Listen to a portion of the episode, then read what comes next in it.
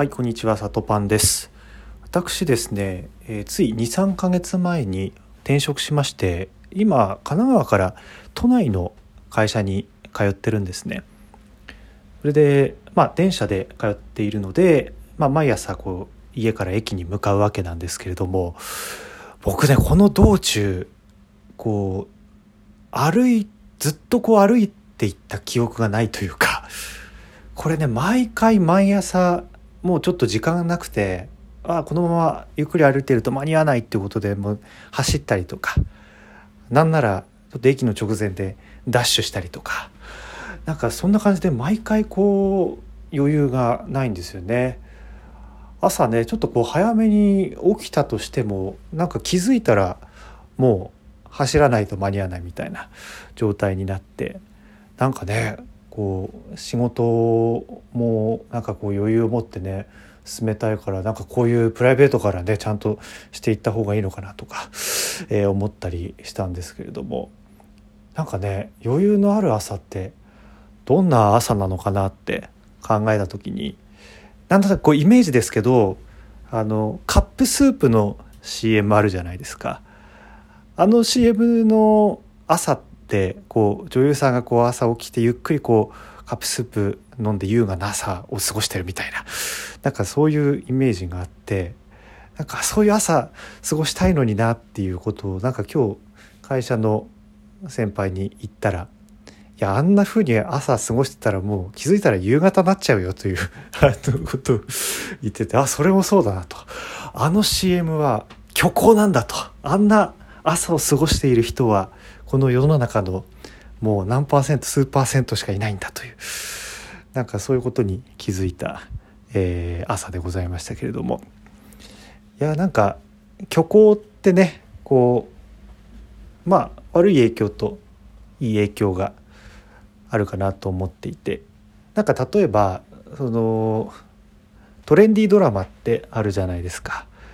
まあ、結構ね80年代から、まあ、2000年代ぐらいまで結構全盛期で僕も結構見てなんか都会のねあの会社に勤めててなんかいいマンション住んでこういろいろ恋愛してみたいなねなんかすごい憧れるじゃないですか。であれがまあ視聴率ものすごく取ってで、まあ、当時はねあんまりこうネットとかっていうのがなかったので、まあ、テレビの世界が結構ねこう全てみたいなところがあってあのね。トレンディードラマの世界みんな憧れてたっていう感じだと思うんですけれども。実はでもあの生活してる人たちってこれ日本でいうと本当に数パーセントというかね1%いるかいないか。結構高収入で都会に住んででいいマンション住んでみたいなね。だからそのあれがまあスタンダードにスタンダードだって思っちゃうとなんかちょっと辛いっていうかいやいやでもあれはもう選ななんでしょう上位上位っていうかねこれ数数パーセントしかいない層の話をなんかこう当たり前だと思っちゃってなんか自分で無駄に焦っちゃうみたいなねことはなんかそんなに良くない影響なのかなという感じもしますけどね。まあ、一方でその虚構をなんでしょう自分の力に変えるみたいなこともあるかなと思ってて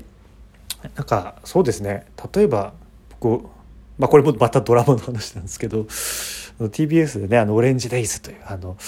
ドラマありましたけれどもね自分がこ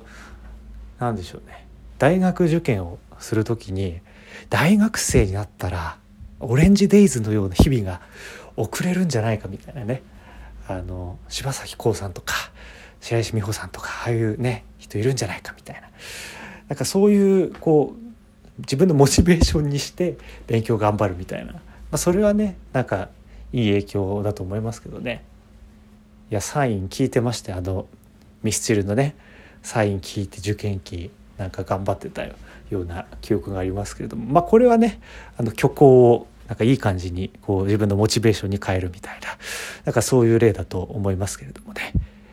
なのでまあカップスープのような朝、まあ、これはその何でしょう現実にあるかどうか。分かりませんけれども。なんかねちょっとね挑戦してみたいですね。な何時に起きればああいう感じの朝を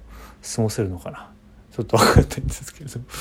だからまあうまい具合にこう虚構をね力に変えてなんか過ごせればちょっと